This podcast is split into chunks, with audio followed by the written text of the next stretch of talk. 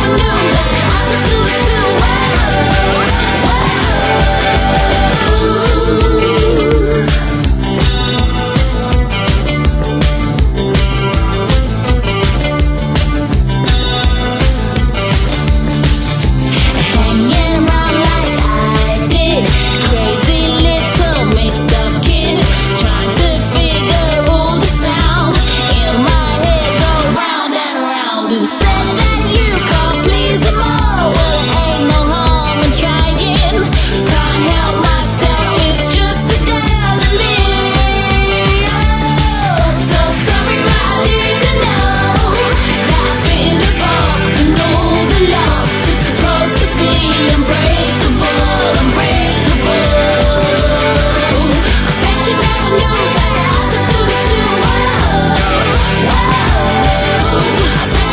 you know I could do it.